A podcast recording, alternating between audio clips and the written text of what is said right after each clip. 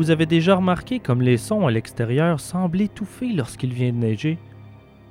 Comme si le monde autour de vous est en sourdine, les bruits amortis, l'atmosphère d'un calme presque angoissant.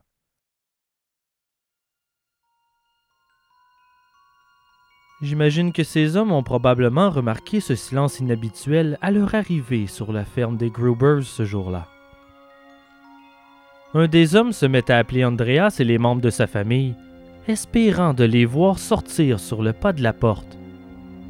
Il n'obtient en guise de réponse qu'un silence à donner la chair de poule. Les hommes se regardent, inquiets, mais ils ne baissent pas les bras. Ils se dirigent ensemble vers la grange. Il fait jour, alors peut-être sont-ils en train de s'occuper des animaux. Mais lorsqu'ils ouvrent la porte, ils sont accueillis par une vision macabre.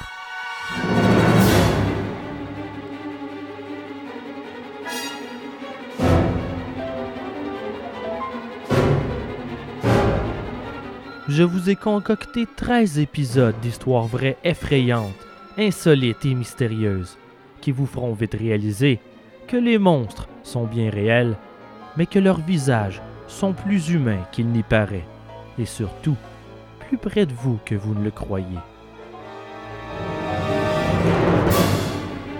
Cette prochaine saison s'annonce sur le thème de la famille et la communauté, car nous ne sommes jamais complètement à l'abri, pas même à la maison.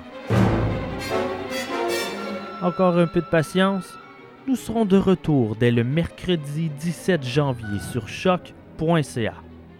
Ars Moriendi, préparez-vous à mourir.